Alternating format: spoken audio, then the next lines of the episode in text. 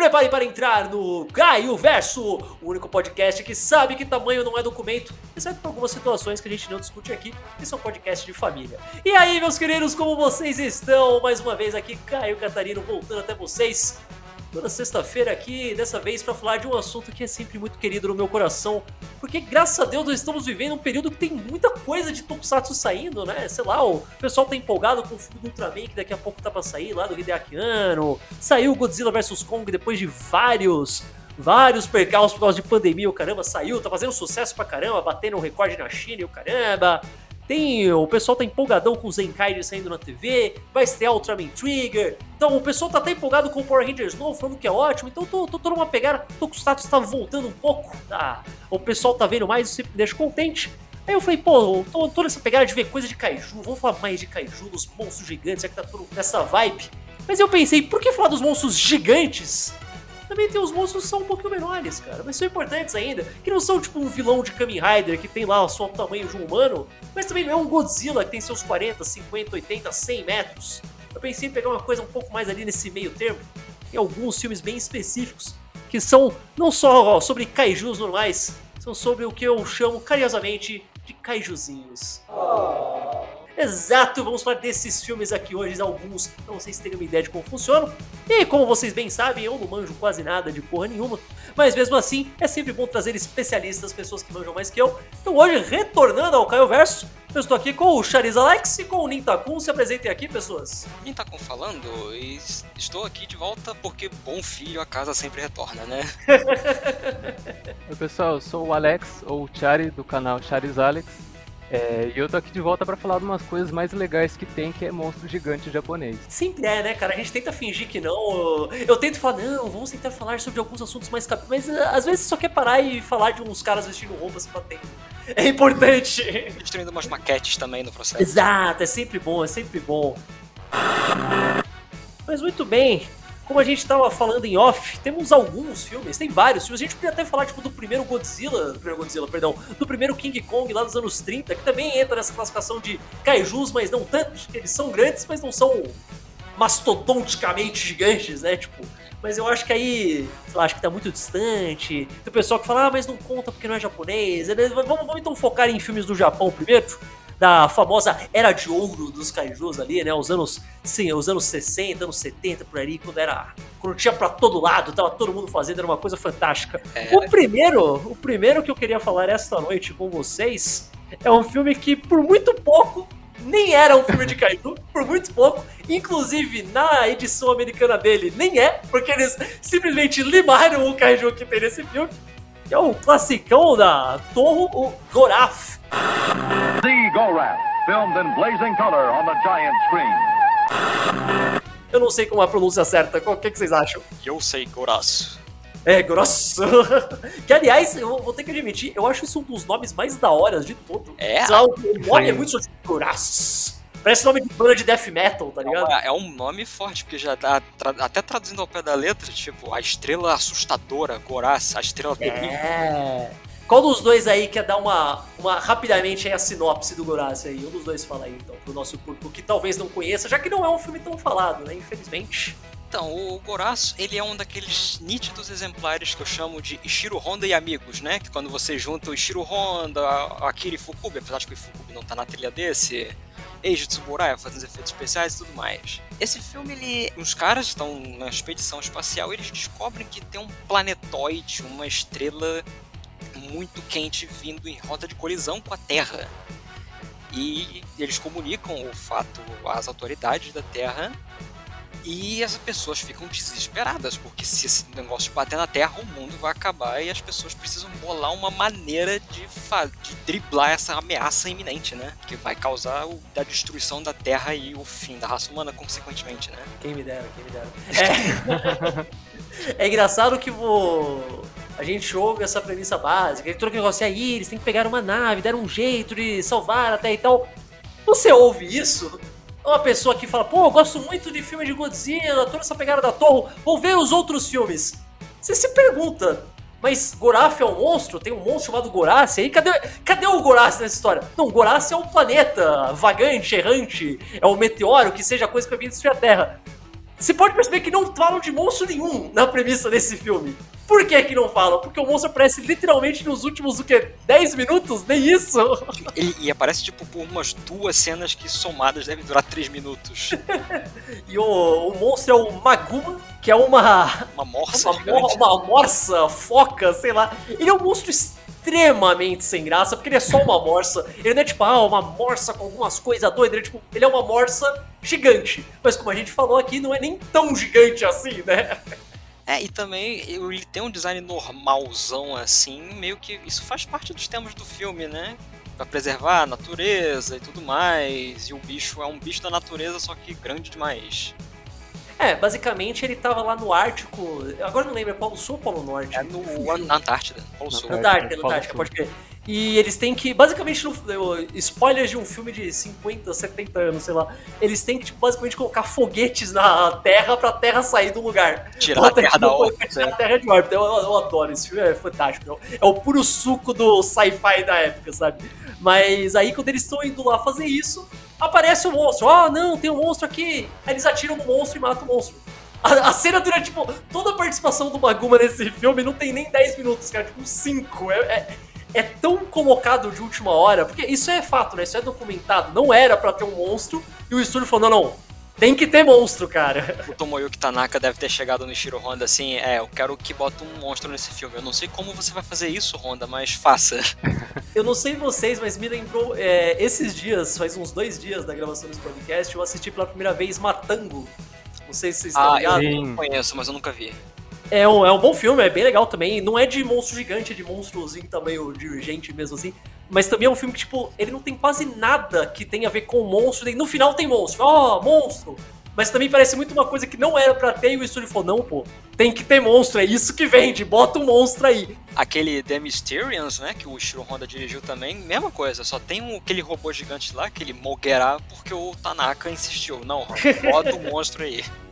Eu fico tão triste com isso, porque eu, eu imagino que o, o Honda, mesmo o Tsuburaya, que gosta, óbvio, o trabalho dele é fazer esse efeito especial e tal, mas eles, eles queriam fazer outras coisas, com e o estúdio fala, tá, você pode, Inclusive, mas só se meter um monstro, tem, tem que ter, tem que ter. É, é meio triste isso, cara. Inclusive tem uma entrevista com o Ishiro Honda que ele fala que o Guraf é um dos filmes, é, um dos favoritos dele, com exceção da aparição do monstro. o, eu, eu, a não ser que eu esteja muito enganado também, eu acho que o Gross tem até a, a, a infame distinção de ser, teoricamente, o, o kaiju do universo do Godzilla mais fraco de todos.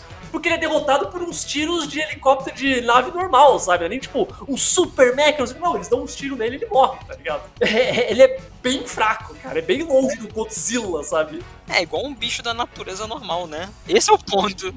É, eles teriam. Tanto que, e é tão colocado de última hora que, como eu falei meio de zoeira no começo, mas isso é verdade, na edição americana do filme, eles simplesmente cortaram essa cena. E ela não, e não faz a menor diferença. Você isso não altera nada. Não, não altera nada, zero. Eles não tiveram que. Ah, tiveram que recortar um monte de coisa para fingir. Não, literalmente. Ó, oh, tá bom. Segue, como se nada tivesse acontecido. Ainda continua um filme sobre uma estrela gigante vindo pra Terra. Cara, o tempo todo que eu vi, o tempo todo que eu vi esse filme, do minuto que eu dei play até aparecer uma algum, eu fiquei pensando, mas como diabo eles vão enfiar um monstro nisso? Porque eu tava pensando, tá, tem filme que o monstro realmente demora muito tempo para aparecer, que ele realmente só aparece nos minutos finais. Pode acontecer. Mas aí não, realmente fala, tá, eles não, eles não. Como que eles vão pensar para colocar o monstro? Eles não pensaram. O monstro aparece e o monstro morre, enfim. É, mas assim, nesse próprio programa a gente vai falar de filmes que vão acontecer isso. Sim, de fato, de fato. Mas uma coisa que eu. para quem tá ouvindo aqui, tá, a gente tá reclamando disso. Eu não tô falando mal de Goraço, eu acho que o filme muito bom. Eu, eu me surpreendi de uma forma extremamente positiva com esse filme. Então, antes da gente se organizar para gravar esse podcast, esse era o único desses filmes que ainda não tinha visto. Eu uhum. parei para ver.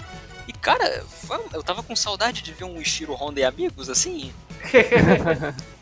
Tem até aquele ator americano que participou em vários, me fugiu o nome dele, cara. Eu não lembro, aquele lo loiro, né? É, não é Neil Adams. Eu, eu acho que é. Agora eu não lembro, mas é, ele tá em um monte de filme dessa época também. Eu acho que tem até umas histórias falando que ele tinha, tipo, amante entre as personagens, entre as atrizes japonesas, era tipo amante dele, alguma coisa assim, não sei. Mas. É muito. Eu, eu gosto muito de como esse filme trata desse lado de aquele lance de cooperação internacional, sabe? Que era uma coisa que dava pra ver que o Shiro Honda gostava muito dessa ideia, tipo, ah, a humanidade se unir para tratar de assuntos em comum e tal. Era uma coisa que hoje em dia parece cada vez mais distante, né? É, mas tipo, o tema continua. É um filme que tematicamente, se a gente pensar, ele continua bem relevante, né? Porque a gente tá enfrentando uma situação de que se não cuidar é destruição iminente, né? A pandemia. Uhum. Só que aí no filme é uma estrela gigante. Tem que ter cooperação social para tudo dar certo. É engraçado, né? Eles falaram negócio, poxa, a única coisa que poderia fazer toda a humanidade trabalhar em conjunto se tivesse uma ameaça que fosse uma ameaça para toda a humanidade. Que no caso do Goraf é o próprio Goraz. Aí aqui a gente tá lá, ah, tá tendo coronavírus, mesmo assim não tá ninguém se ajudando do mesmo jeito, né? Isso prova que a gente, a humanidade é muito pior do que eles estavam pensando que era nessa época e isso é muito triste. Só, só tá mostrando que, tipo, é coisa de filme. E você, Alex, você curte Goraf como um filme mesmo? Tipo, independente do Maguma, já que a gente sabe que dane-se. Ah, sim. É, Goraf eu acho que é um filme muito interessante porque tem aquela. É como se fosse aquela corrida contra o tempo e que uhum. o filme vai ficando cada vez mais tenso, mais tenso com a passagem é, dessa estrela, né? E, inclusive eu acho que tem cenas muito interessantes, como por exemplo quando ele começa a chegar pra, na, na Terra, começa a se aproximar, que ele suga os anéis de Saturno, ele destrói a Lua.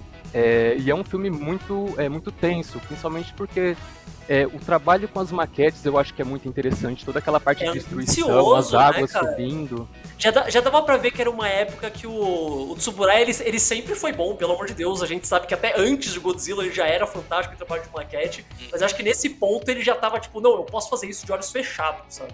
Sim. Já dava pra ver que ele sabia perfeitamente bem o que ele tava fazendo e cada vez mais avançado, né? Você via, tipo, o, as, quando as coisas vão se destruindo, ele tem estrutura dentro, sabe? É um detalhe sim. que não precisava estar lá. Mas tá, e é ótimo. Inclusive, a gente vai daqui a pouco vai falar do filme que eu acho que é um dos melhores trabalhos dele de efeitos sim, especiais, sim, mas vamos deixar pra depois. Concordo, concordo. No geral, eu recomendo muito fortemente Igorassi. Eu recomendo, inclusive, para quem geralmente não gosta de filme de monstro gigante. Porque esse tem tão pouco monstro gigante. Se você quiser, eu, cara, eu não acredito que eu vou fazer isso. É uma coisa que eu nunca faço. Assiste a versão americana. Assiste a dublagem americana. Eu não acredito que eu, que eu vou ter que falar isso, mas sério, nesse caso, o filme fica melhor sem o monstro. Mas é, é um filme muito bom, cara. Eu gostei bastante dele. Foi uma grata surpresa, né? Eu já esperava que fosse bom, mas foi melhor do que eu imaginava. É, você tem que aceitar aquele nível de ciência entre aspas, né? Tipo, é uma coisa que você tem que se colocar no, naquela pegada anos 50, sci-fi, que tipo, pô, os caras literalmente têm que fazer um, um foguete na bunda da Terra para mover a Terra de lugar, sabe? Tipo, é óbvio que isso não faz o menor sentido, é loucura e tudo mais, mas você tem que se colocar nessa mente. Se você se colocar nessa mentalidade, eu acho que você vai se divertir pra caramba com esse filme. Mas até aí, cara, eu acho que essa altura do campeonato, quem procura Goraf pra ver já sabe o que tá se metendo, né? Em tempos de Godzilla vs Kong, né, cara? Nada é. Suspensão de descrença não é nada, né, cara? O que, que é a humanidade sem a suspensão de descrença, né? I remember seeing a film called The Gargantuas, I believe. And it was the good gargantua and the bad gargantua. Então, passando de um sci-fi pro outro, porque esse ainda é bastante. Os outros dois que a gente queria falar são dois filmes que tecnicamente eles meio que são sequência, um meio que é sequência do outro, mas meio que não, meio que é um, um reboot, é, é meio estranho. Mas aqui a gente. Eles meio sequência assim, só que é uma ligação tão, assim, ínfima. Que é, é meio estranho. Mas, mas, o ponto é que a duologia, já que infelizmente foram só dois filmes, acho que cabia até um terceiro ali, a Não duologia sei. do Frankenstein da Torre. Que é um filme que eu acho muito engraçado, os dois. O primeiro, o Frankenstein Conquers the World, que é o, o Frankenstein versus Baragon.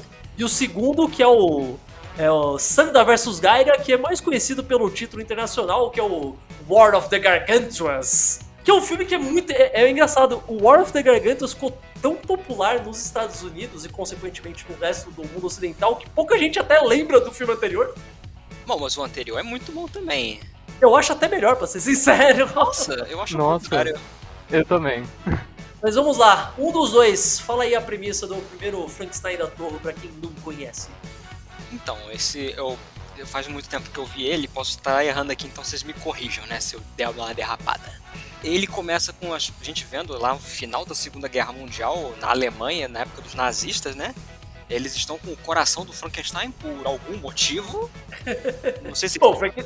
o Frankenstein ele era alemão, não era? Não, Era, o personagem, eu digo, é, né? Eu não sei, não tenho certeza. Mas acho que eles deviam estar tentando fazer um projeto de Ubermenschen, né? Aqueles super Uhum. soldados, né? Que os nazistas falavam. E eles falam, não, vamos mandar esse coração do Frankenstein pro Japão. E eles mandam pro Japão, só que no Japão. Pra quem tá achando que isso soa muito aleatório, lembrem-se, o Japão era aliado da, da Alemanha nazista. Então é tipo, ah, vamos mandar pro Japão porque sim, até que faz sentido, né? Não, pelo amor de Deus, né? Até. Mas eles mandam, de todas as cidades possíveis, eles mandam pra Hiroshima. Cara, a primeira vez que eu vi esse filme, eu tava esperando muitas coisas. Mas, A, ele começar com nazistas, eu me pegou completamente de surpresa. Eu não tava esperando nazistas nesse filme. E B, mostrar de a bomba atômica em Hiroshima. Sim. Eu acho que é o primeiro filme dessa leva de filmes da Torre.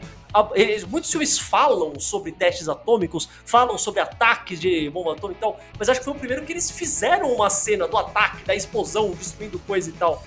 Me deixou bem chocado, cara. Eu não tava esperando. Inclusive, eu já ouvi história de que esse filme, na época que ele lançou, muita gente correlacionou o Frankenstein desse filme com os Hibakusha, né? Que são aqueles sobreviventes Sim, de Hiroshima. E Uhum. teve um.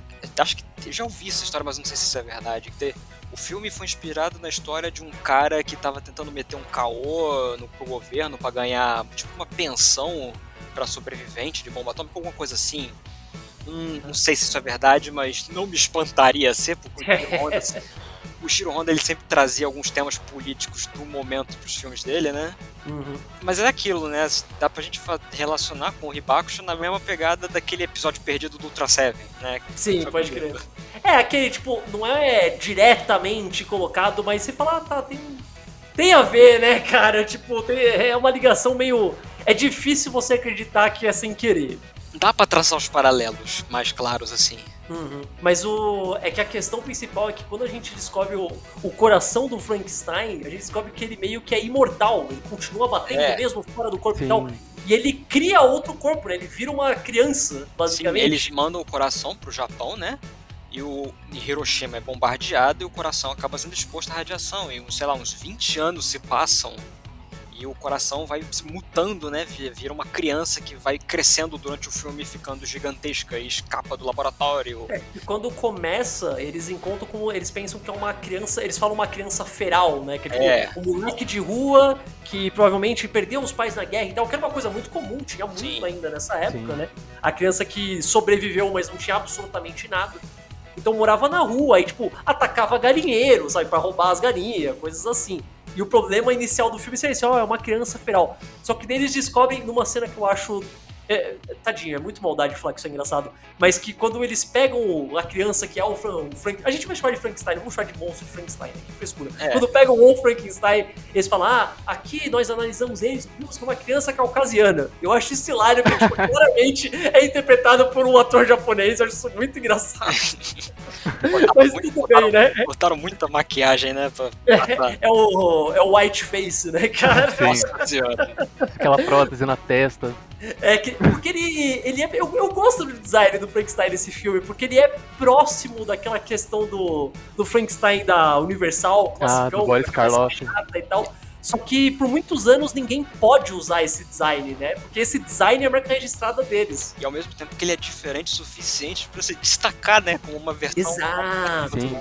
Eu acho que todo o contexto da, do- da criatura de Frankenstein da Torre é muito interessante e muito diferente também. É, é legal porque, primeiro de tudo, que pra quem conhece um pouco da história da Tom, sabe que eles queriam fazer um filme sobre o Frankenstein há anos e anos, né? O, o Godzilla vs King Kong originalmente era um filme do Frankenstein Era. também, né? Era pra ser Frankenstein versus Kong, né? Era- É, exato. Isso. Depois foi mutando aos poucos. Então é legal eles finalmente terem a chance de fazer e fazerem algo tão interessante e diferente. Porque, como explicaram, o Frankenstein ele vai crescendo gradativamente, né?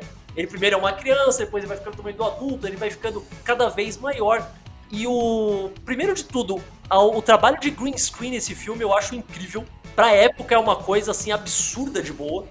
E o terceiro que o as escalas, como ele tem, ele tem diferentes escalas à medida que o filme vai passando, como ele vai crescendo progressivamente, as miniaturas vão ter que respeitar isso, né? É, nossa, imagina o trabalho que deve ter sido então, eu acho que o Tsuburaya teve que fazer escalas de miniatura que ele nunca fez antes, né? Porque ele tava muito acostumado a fazer aquelas coisas de, pro nível de 50 metros e coisa assim, né? Então esse não, foi crescendo aos poucos, eu acho isso muito legal, cara. É uma coisa que eu nunca tinha visto ele fazer e eu acho que ele fez muito bem. E não só isso, como também temos um segundo monstro nesse filme, né? Que é o Paragon. Esse sim surge meio do nada, na clássica tradição de monstro que aparece do nada. Porque eles não dão uma explicação, eles só, tipo, ah, apareceu o Baragon, ele... É um monstro a única... que saiu debaixo da terra. É, mas, tipo, porque sim, saiu. Não, Baragon. até tem uma explicação que é mais, é, assim, não é uma coisa, assim, muito é, interessante, que é mais o barulho ali da fábrica no começo do filme.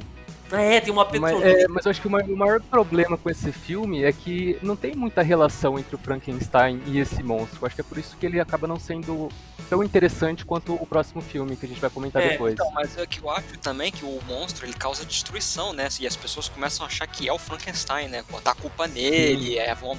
Tem, um, tem um negócio que eles fizeram pro Paragon que me corrijam se eu tiver errado, mas eu acho que foi a primeira vez nesses, nessa leva de monstros do, da época do Godzilla pra frente, na porra, claro. O Baragon come carne. Ele come animais, ele come. Acho que até ele come, come gente. pessoas. Nenhum outro monstro da torre faz isso antes disso, né? Tipo, porque tem muita gente que, sei lá, o, o Godzilla ele não come gente, não pega uma pessoa e bota na boca, sabe? Coisa assim. Pelo menos eu não lembro de nenhum outro é, que tenha feito cabeça, isso. no momento eu não lembro de outro, mas provavelmente tem, a gente não tá lembrando. Talvez, é, talvez. Eu sei que isso acontecia muito nas séries do Ultraman. Tipo, Ultraman tem alguns monstros que comiam gente e tal, é, beleza. Tem poucos. E falando, mas... E até eu tocar aqui no assunto, falando em Ultraman, né? Hum. Esse filme, eu vejo ele como um proto-Ultraman, de certa forma. Sim, sim, sim, Concordo. Até a forma como o Baragon aparece é muito explicação de monstro de Ultraman. Isso. Nas primeiras séries, do ah, o cara que tinha aqui uma fábrica fazendo barulho, o monstro apareceu. Tipo, é isso, essa é a explicação pau na máquina, alguém mata esse monstro. E ainda mais que esse filme ele saiu um ano antes do primeiro Ultraman. Eu acho que o Ultra Kill ia sair hum. alguns meses depois. E o Tsuburaya provavelmente já estava flertando com essa ideia. Tanto Capaz. Que, tanto que se a gente for até ver como é que o Frankenstein luta com o Baragon nesse filme, parece muito aquelas poses de luta tipo greco-romana que o primeiro Ultraman Cara, isso é, uma, isso é, uma, coisa... Eu, eu queria botar nesse ponto também que eu acho fantástico.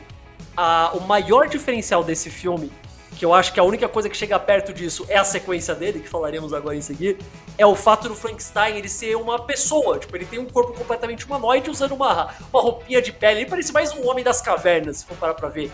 Isso dá uma liberdade pro. Não dá nem pra chamar de switch actor nesse caso, né? Tipo, é mais só um ator mesmo, né? Tanto que se você for ver, os movimentos dele são mais ágeis, né? Do que os monstros costumam. É, porque o... você, pega, você pega um Godzilla, a roupa em si já é extremamente pesada para começo de conversa. E eles falam pro ator se mover do jeito mais pesado e lento possível, porque é uma criatura gigante e tal.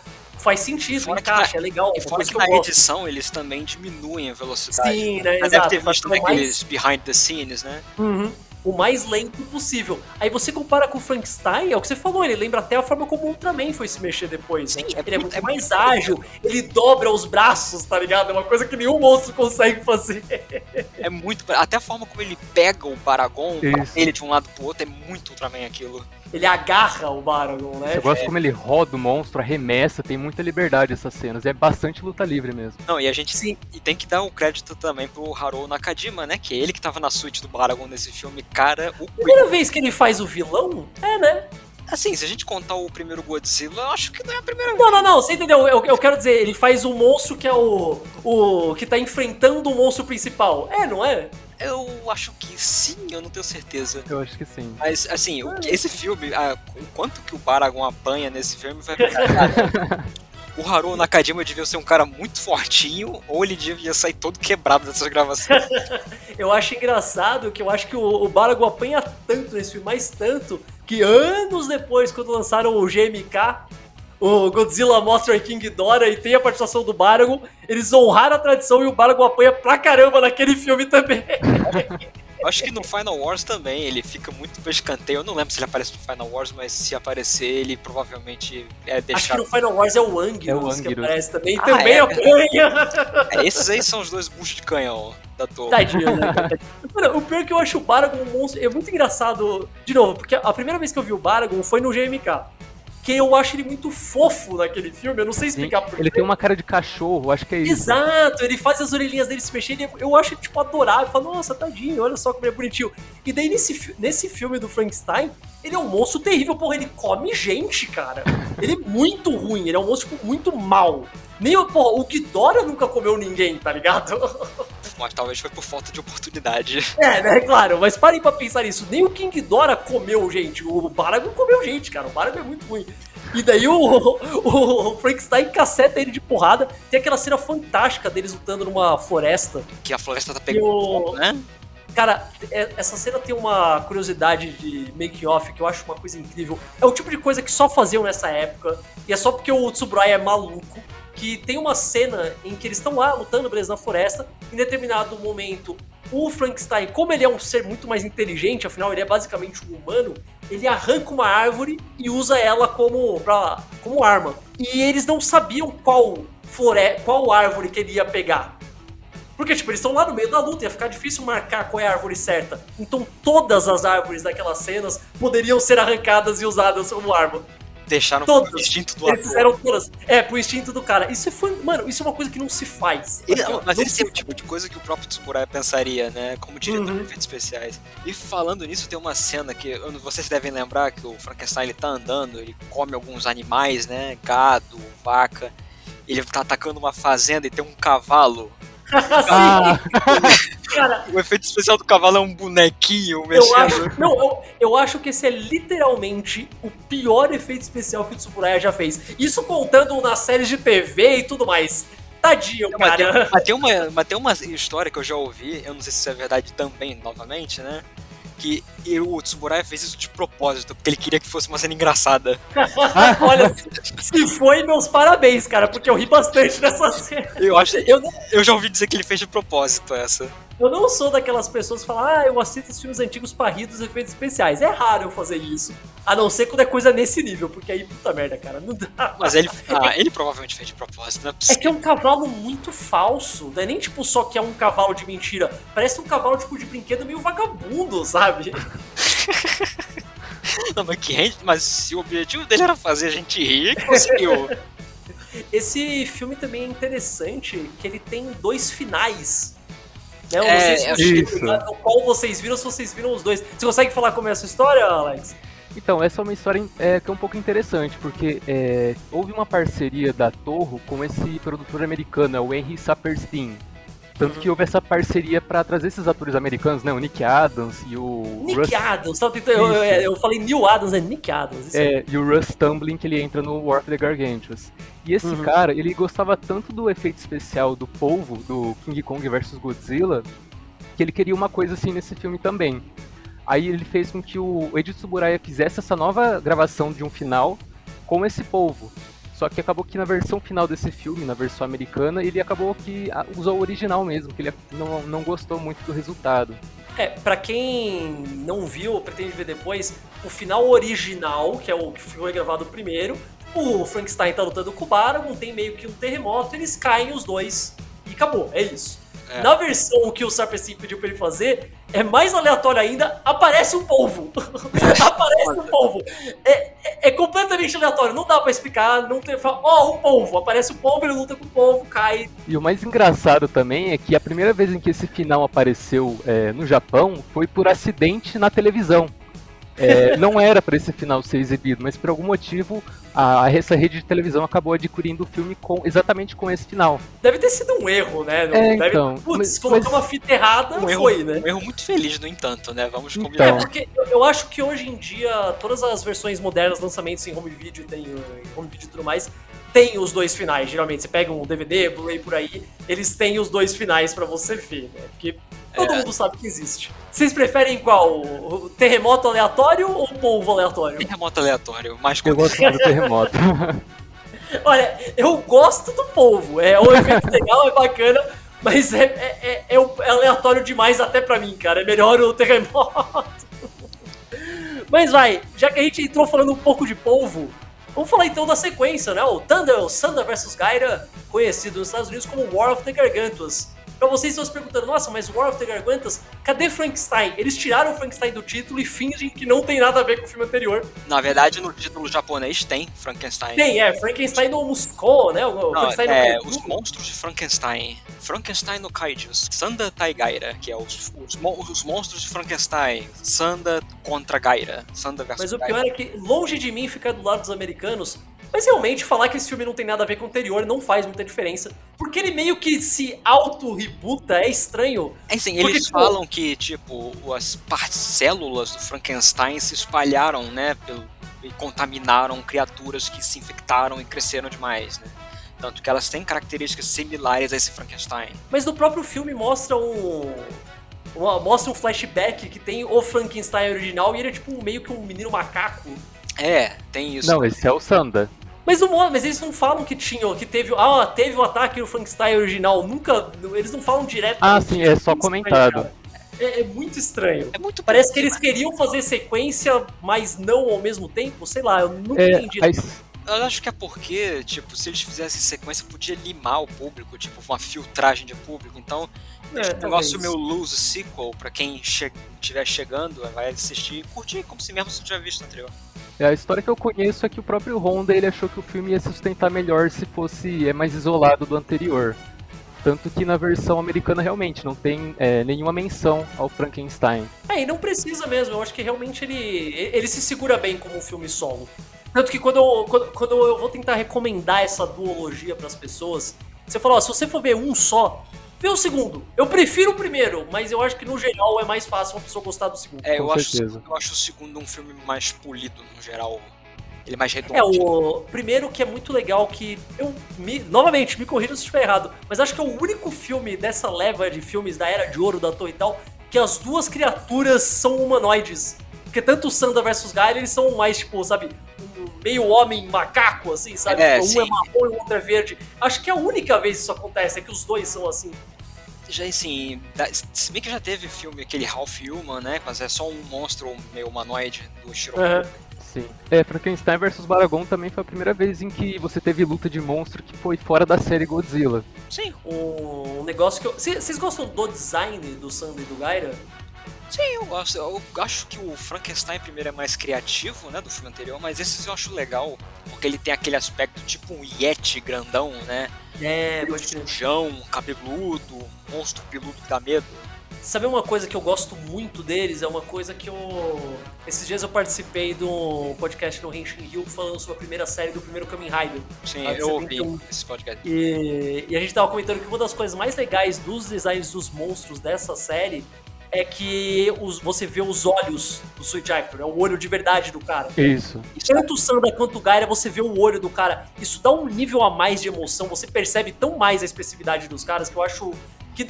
Por mais que você goste do Godzilla, por mais que eles coloquem motores na cara do Godzilla pra ele mexer as sobrancelhas, abrir a boca e tudo mais, não é a mesma coisa de você ver o olho do ator, sabe? Sim, assim, o Switch Actor, ele é um cara que tem que ter muita linguagem corporal, assim, Ah. forte, né? Agora, se você bota os olhos, imagina o efeito, né? Você percebe tudo, sem eles falarem, você percebe absolutamente tudo que eles estão querendo dizer. Eu acho isso muito incrível. Exato. O- eles focam bastante no olho deles, eles dão muito mais pose neles às vezes. E eles têm arcos de personagem muito compreensíveis, Sim, começo é. e fim. A, a- a gente já tá pulando um pouco, né? O filme começa, não começa com os dois logo de cara. É o Gaira primeiro? É, não, é o Sanda. Começa o Sanda? O filme abre com o Gaira. É o. Pera, é, tem o, basicamente tem um Frankenstein bom e um Frankenstein ruim. E é isso. O bom é o Sanda, que é o marrom, Isso. É. e o Gaira é o ruim, que é verde. Que é o que come gente. Exato. Então você começa com um só, que ele tá sendo. que ele é aquela pegada mais ou menos como foi do Frankenstein anterior, que era um monstro incompreendido. Ele não quer fazer o mal. Ele tem até afeição com alguns humanos, mas ele é uma criatura gigante, né? Ele Ele tá é. comer gente. Sim, né? Ele precisa se alimentar, mas ele, ele não quer. Ele, você, ele, deixa, ele deixa claro, parece que ele fala, mas não, pelas ações dele você percebe que ele não quer fazer mal a ninguém. Aí no meio do filme que surge o outro monstro, né? Pra bater Que esse sim é ruim. O Gaia é tipo é ruim. Ele mata gente, ele quer que os humanos se fodam, Mas a primeira coisa que ele faz é salvar o irmão, o Gaira. Sim. Então dá pra ver que ele não é tipo um monstro sem sentimentos, ele só tá tentando salvar a própria espécie, faz Sim. sentido. E eu acho interessante nessa cena que quando o, Sa- o Sanda salva o Gaira, a gente tem, eu acho que, é, não sei se é a única, mas é uma das maiores aparições assim que os militares fazem alguma coisa de fato contra o monstro. Ele tá Sim. perdendo a luta. É porque a primeira aparição também dos canhões Maser é nesse Exatamente. filme, né? Que não é só, tipo, armas convencionais e tal. É um meio que um canhão de laser, só que não é laser, é Maser, né? Um canhão de raios, É. basicamente. Que realmente consegue dar um dano real. Consegue dar um dano real nos monstros, né? Mas antes disso, eles fazem o plano mais maldoso que eu já vi fazer com o monstro, que eles eletricutam o rio. Pra quando ele entrar no rio, pisar no rio, dar choque, mano. Isso é simplesmente muita maldade. Mas é muito efetivo, funciona. Ó, mas tem que também, aproveitando falando disso, cara, o trabalho de maquete desse filme é Exatamente. um Sim, dos sim. melhores que o de Tsuburaya já fez, cara. Porque, nossa, É lindo, é lindo. É espetacular o negócio. Tem um senso de escala muito bom, a destruição dos prédios é muito bem feita, a iluminação É legal porque eles, eles têm. A gente tem cenas de destruição em vários lugares, né? É, Tem no porto, tem na cidade, tem na floresta, tem na montanha. Eles lutam. A geografia desse filme é muito interessante, cara. uhum. Esse filme também tem um trivio muito curioso, que acho que ele é, é um dos trivios que o pessoal mais fala, né? Que o Brad Pitt, ele se motivou a ser ator, se inspirou a ser ator porque ele viu esse filme quando era criança, esse filme impactou muito ele. Tem uma. Eu acho que eu acho que esse vídeo é de uma gravação pros Oscars, que eles estavam entrevistando É. os atores e perguntando ah, qual foi o filme que te motivou mais, te inspirou e tal. E daí todos os caras vão falando, tipo, ah, sei lá, foi Casablanca, foi Cidadão Kane, ele fala War of the Gargantuas. e ele tá falando sério, ele não tá zoando, ele tá realmente falando muito sério, eu acho isso Ou fantástico. seja, quem gosta do Brad Pitt, agradeça esse filme.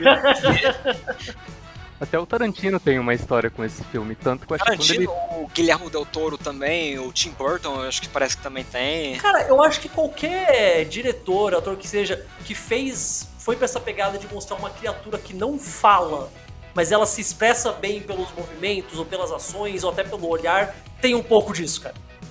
Você percebe isso, porque esse filme é tudo isso, você. ah, Você entende 100% como é o personagem de cada um dos gargantuas nesse filme. Eu acho isso.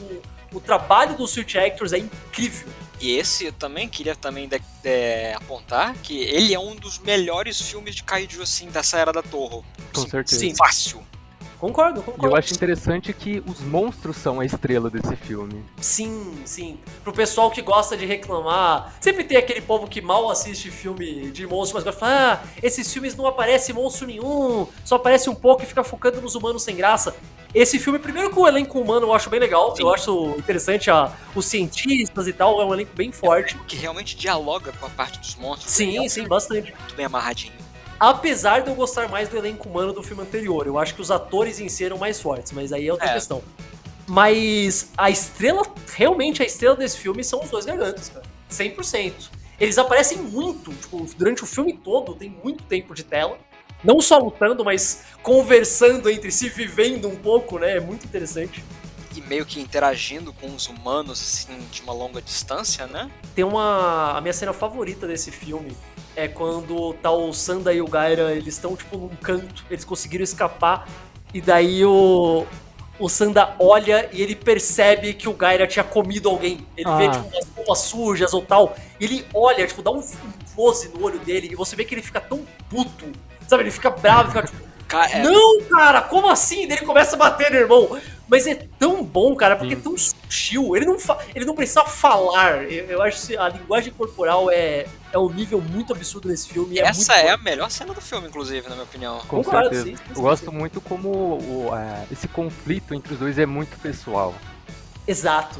Porque é aquela coisa, o, o Gaira ele não entende por que o Sana tá fazendo isso. Não, é, a gente precisa comer, eu tô comendo. Por que, que você tá do lado dos humanos que estão nos atacando?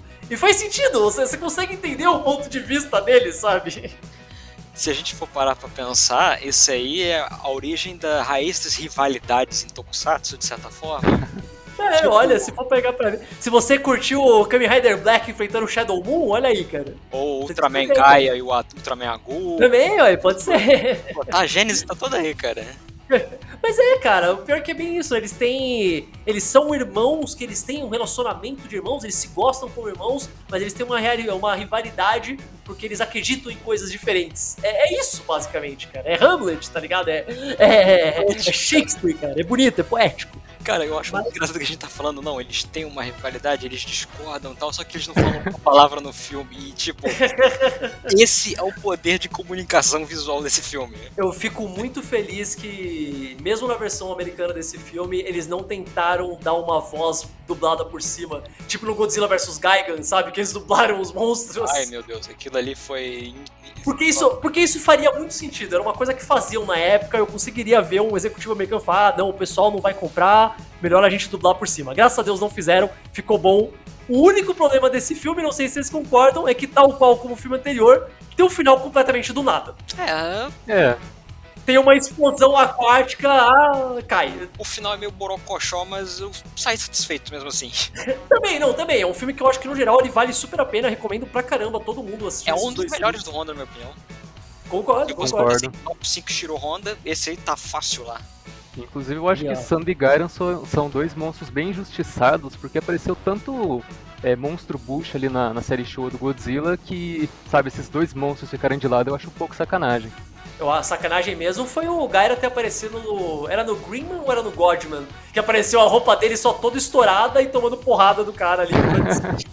Isso sim é triste, cara, tadinho. Mas ó, esses filmes eles geraram impacto, né? Porque o, o anterior, né? O Frankenstein contra Baragon, ele saiu um, no mesmo ano que o primeiro filme do Gamera saiu, né? Sim. E se a gente for parar pra pensar, o segundo filme do Gamera se chama é, Gamera versus Barugon. Barugon! é um monstro quadrúpede também, com chifre na cara, só que ele Pode já... É muito parecido. Não sei se a Dai fez isso em resposta. Provavelmente foi.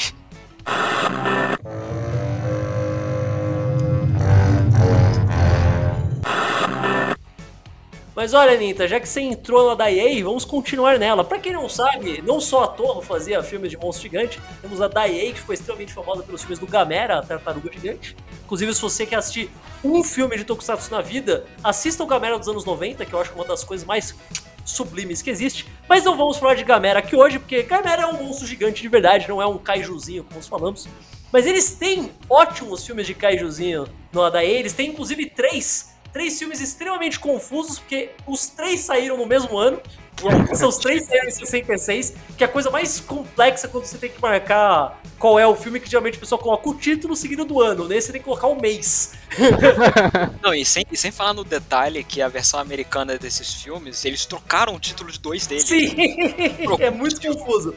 É muito confuso, mas estamos falando aqui da trilogia Daimajin, que eu acho fantástico. Eu acho também são filmes extremamente injustiçados, que não é tão falado. Eu gostaria que fosse mais. Então, por favor, um dos três pode dar a premissa básica de Daimadin, porque a premissa de um vale pros três. A gente vai falar um pouco disso aqui. Especialmente. Então, falei rapidamente. Ah, mas é que a, o primeiro filme do Daimadin é, é até, se você pensar assim, é um pouco simples. Você tem esse governo é, corrupto que acaba tomando o controle, é, eu acho que desse vilarejo.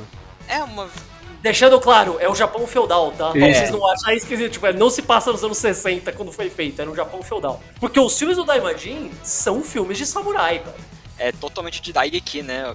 exato, é, exato. Aí como é que é, né? Eles têm lá um, um governo corrupto toma é, posse, tem a família, tipo uma família real de samurais, assim, um clã, né? Que eles são expulsos da terra deles e acabam tendo que viver isolados por décadas, assim e o menininho da família cresce e volta para lutar contra os opressores. É uma saga assim, parece filme do Akira Kurosawa, sabe?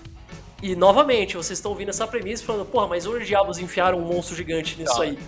Durante todo o filme, a gente ouve que existe, ó, o Daimajin, que é o, é o grande deus demônio, alguma coisa assim, que é uma escultura o Majin em japonês ele é uma daquelas palavras que são normalmente. É complicado de traduzir. Né? São traduzidas erroneamente como demônio, tipo yokai ou Aku. É. É que a gente não pode chamar de Deus, porque não é aquele sentido abraâmico, é. Tipo, é, é uma Majin, cara, ele é tipo. É tipo um gênio, tipo um ser humanoide com poderes mágicos que podem ser usados pro bem Eu acho que a, a tradução mais legal que geralmente usam é que não encaixa pra todos, mas no caso do Daimajin encaixa perfeitamente, que é o deus da montanha. É, Ele não é um deus, mas não quer dizer que ele pode fazer literalmente qualquer coisa. Ele, ele é um deus menor, o assim, Madin, sabe? cara, o Madin ele tá mais próximo do que seria tipo um gênio, tipo o gênio da lâmpada lá, da, os- É, exato, exato. ele é mais próximo disso.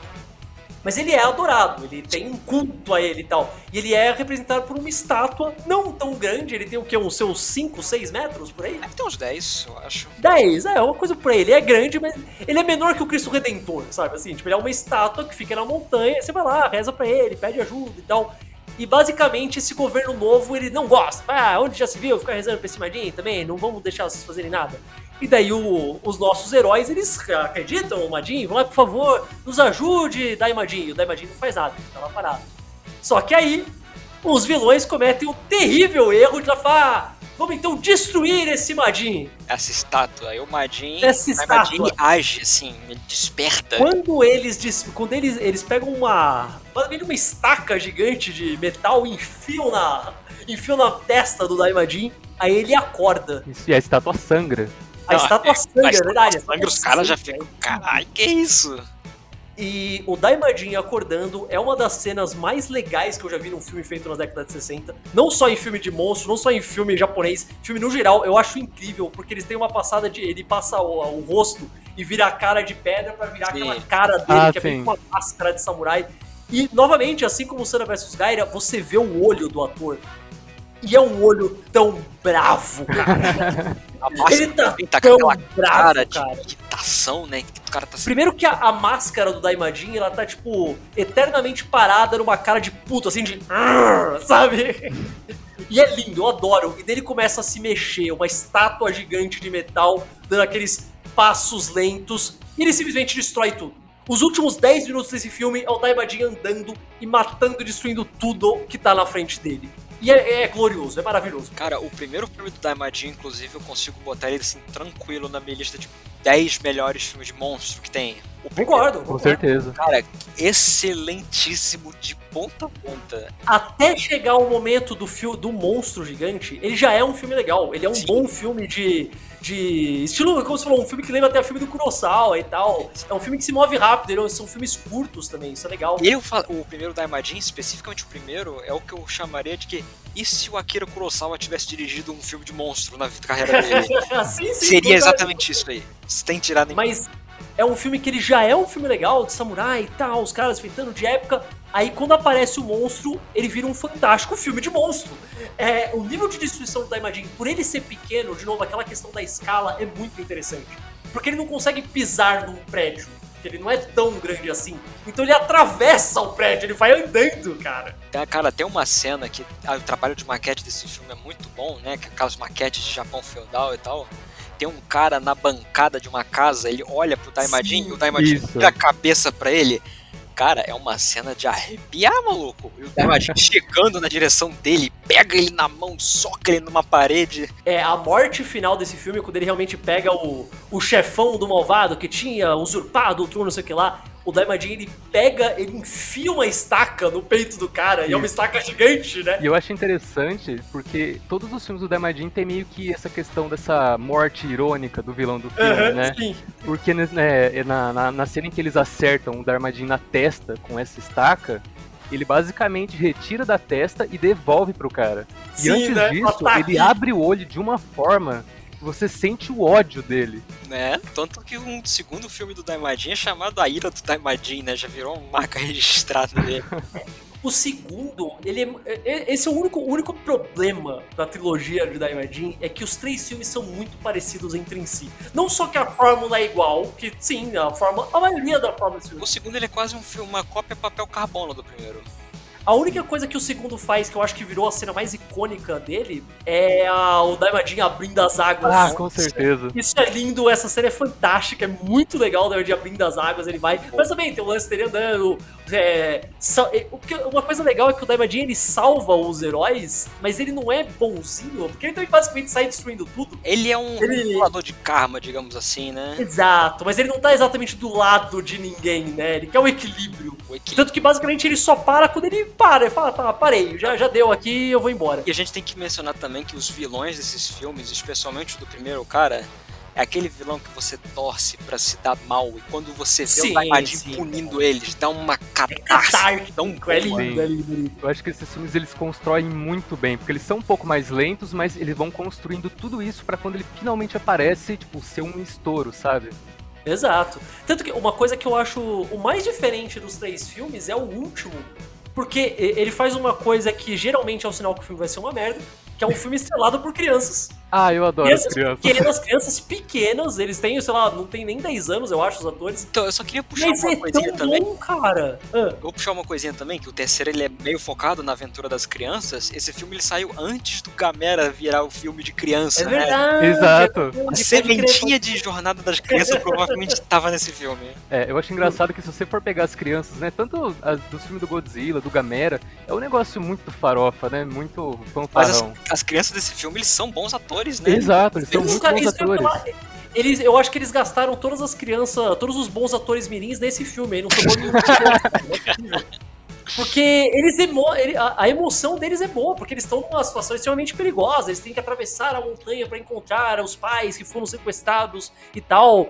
E você percebe na cara das crianças quando eles estão, tipo, passando frio, que eles vão morrer, ou que eles estão com medo, ou que eles estão fugindo. Então, você acredita, Sim, sabe? As crianças fica, são muito é, é, o filme ele abre como uma aventurinha, mas ele fica triste, ele fica pesado. E as crianças entregam isso muito bem, né? Assim, a gente que vê filme do do Tokusatsu, filme dessa época, vê que as crianças normalmente não são boas atores, né? Mas nesse filme é uma boa exceção, cara. Eu diria até que elas são melhores atores do que alguns adultos no filme, mas tudo bem. Essa é uma opinião aí- corajosa que eu respeito. Exatamente. mas aí também, novamente, como nos outros filmes do Daimajin, no final aparece o Daimajin, mata todos os vilões em formas incríveis, com um trabalho de maquete maravilhoso. Isso, e aquela inclusive, esse Uhum. filme ele tem, todo, tem toda essa parte da, da neve, né? Quando ele aparece, começa a uma tempestade de neve. eu acho que é Sim, muito sim. visualmente. é, Esse filme ele é, o- eu acho que é o mais interessante é, da trilogia. Sim, as cenas da neve são muito boas. Eles focaram nessa parte da neve, acho que justamente pra separar dos outros, né? Pra ser uma Sim, coisa que certeza. bem feita. E ficou bem legal, cara. Ficou muito A legal. gente tem que mencionar também que eu não lembro qual desses filmes é dirigido pelo diretor que fazia os filmes do Zatoichi, né? Fez vários desses filmes. Eu acho que foi esse último, se eu não me Foi o engano. mas terceiro? Agora eu não tenho certeza. Agora, agora eu não tenho certeza. Eu acho que todos os diretores desses filmes, eles trabalharam com esses filmes. Acho que fizeram aquele Musashi também, eu não lembro. Do... É, todos já tinham feito filmes de Daigeki, desse período do. Desse período que tinha samurais e senhores feudais e tal. Então eles já tinham uma. Uma já ex- sabiam Uma como tratar, né? expertise, né? Pra mandar. Exato. Ah, e tem uma coisa muito importante que a gente tem que falar também do Daimajin. Pra quem gosta de Godzilla e foi ver esse aqui, você vai reconhecer na hora que é a trilha sonora do Ifukube, né? Com Sim. certeza. Que fez, a, famoso por fazer a trilha sonora do Godzilla, de vários outros filmes da, da Torre, e foi fazer a trilha sonora do Daimajin. Que eu acho o tema do Daimajin maravilhoso. Não, e ele fez a trilha sonora de praticamente todos os filmes que a gente tá falando nesse programa, tirando o Goraço. Eu acho o tema do Daimajin muito forte, cara. É Você clássico. sente aquela, pre- aquela presença meio divina, mas assustadora, sabe? Eu acho muito bom. É uma das melhores trilhas dele, na minha opinião. Eu não vou falar que é melhor que a trilha do Godzilla, porque é pecado, mas ó, pau a pau ali, cara. Pau a Tá pau. perto. O, não, o primeiro filme do Daimadin eu acho que é melhor do que muitos filmes do Godzilla. Não, com certeza. O 66 já era quando o Godzilla tava começando a ir pra uma pegada bem diferente. É. né? Já, a, a franquia já tava caminhando pra outro lado. Que é o lado que a gente gosta também, pelo amor de Deus, ninguém tá falando mal. Mas é outro lado, sabe? Você não tem como comparar. O Daimajin é muito mais próximo em tom um filme mais, sei lá, do primeiro Godzilla, sabe? Sim, e eu acho engraçado também que os filmes do Daimadin eles têm um tom mais dark assim, e eles acabam influenciando algumas produções futuras, né? Incluindo aquele norte-coreano, Pulgasari. Sim, que- o, Pulgasa- o Pulgasari é praticamente o mesmo filme, cara. É muito Então, parecido com o Daimajin. O velho. Pulgasari é engraçado, porque eles quiseram mirar no Godzilla, mas acertaram no Daimadin. Acho que a história desses filmes também, se você for parar pra pensar, é muito maluca, porque é, você começou ali com o filme lá do, do Nezura, da, que é a Torre seria, seria o primeiro filme aos mods do, do É, dos ratos gigantes, É, né? que deu tudo errado. Aí surgiu o filme do Gamera, que foi também é, uma zona pra ser feito, deu muito problema. Ele virou um filme de baixíssimo orçamento. Aí do nada, em 66, no ano seguinte, os caras mandam os melhores filmes da indústria. e tipo, todos os três num intervalo muito curto de tempo. Tipo, quatro. Eu meses. nunca, eu nunca consegui achar em nenhum lugar se teve algum motivo pra isso acontecer. Porque é muito bizarro um filme ser uma trilogia, todos lançados no mesmo ano, cara. Isso não existe. Isso não Cara, existe. Assim, cara. duas resumas, eles provavelmente separaram equipes diferentes pra cada filme ou correram muito com essa produção.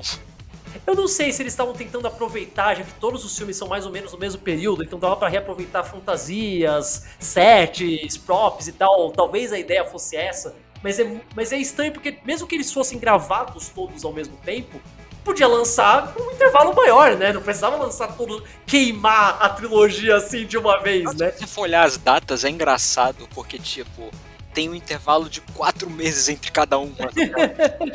Nem os filmes da Marvel faziam isso, isso Eu direito. fico pensando que talvez se eles tivessem tido mais parcimônia, falar, tá, a gente vai lançar um em 66, um em 67 e um em 68, talvez tivesse tido mais, sabe? Talvez eu tivesse criado um- uma fanbase mais sólida, não sei, cara. Eu, eu imagino que eles não tiveram muita escolha na época, mas.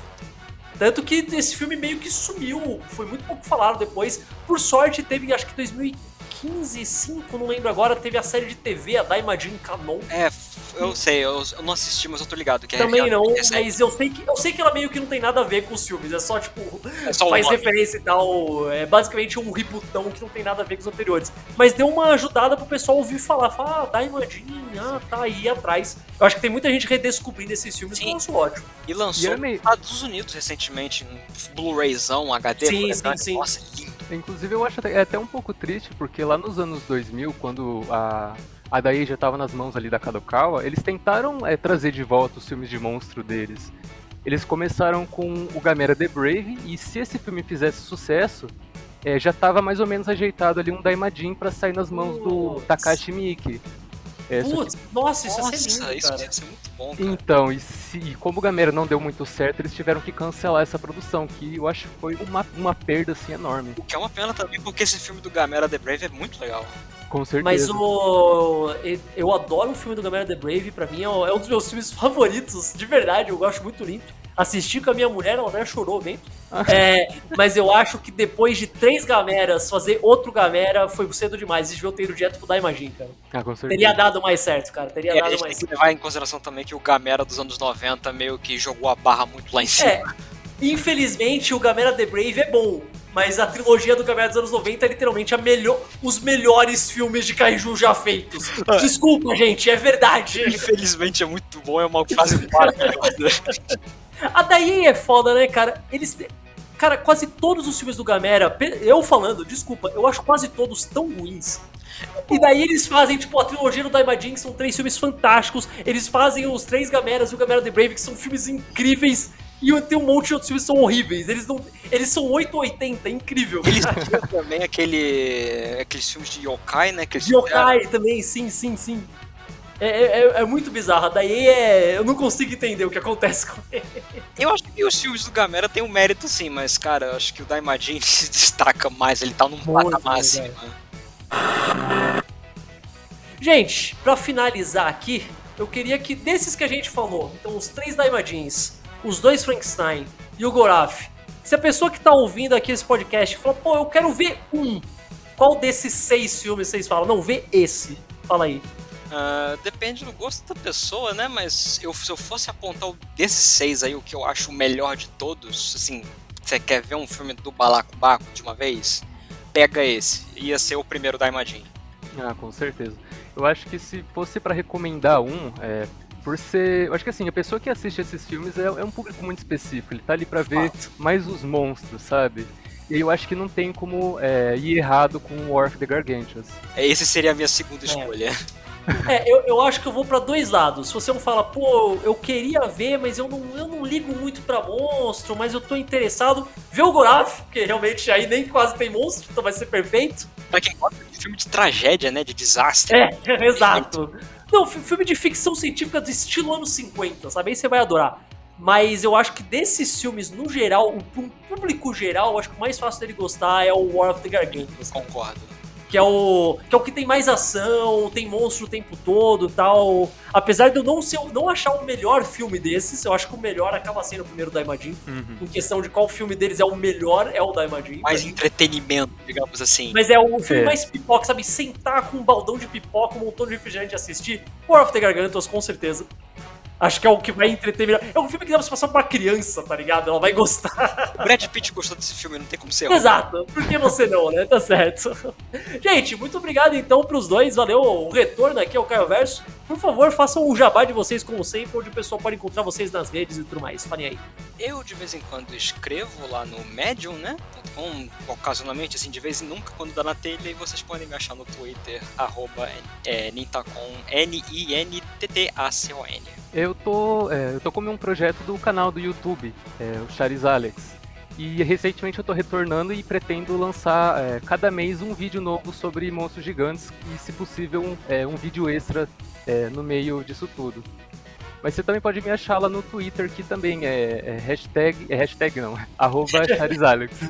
Muito bem. E vocês, pessoas que estão ouvindo, vocês conheciam algum desses filmes que a gente falou? Já viram alguns? Ou se vocês não conheciam, qual desses aqui que a gente falou te deixou mais interessado para ir atrás depois? Fala aqui para mim que com certeza eu lerei os comentários como sempre. Pode mandar um e-mail para o Caio no caioversopodcast.gmail.com Falar diretamente com o Caio no arroba Catarino Caio no Twitter. A gente tem uma página no Facebook, página no Instagram procurando Caio Verso. Se digitar Caio Verso em qualquer agregador de podcast, Spotify e tudo mais, você encontra com certeza aqui esse maravilhoso programa. Valeu, Alex, valeu, Ninta, valeu todo mundo que tá ouvindo. Tchau!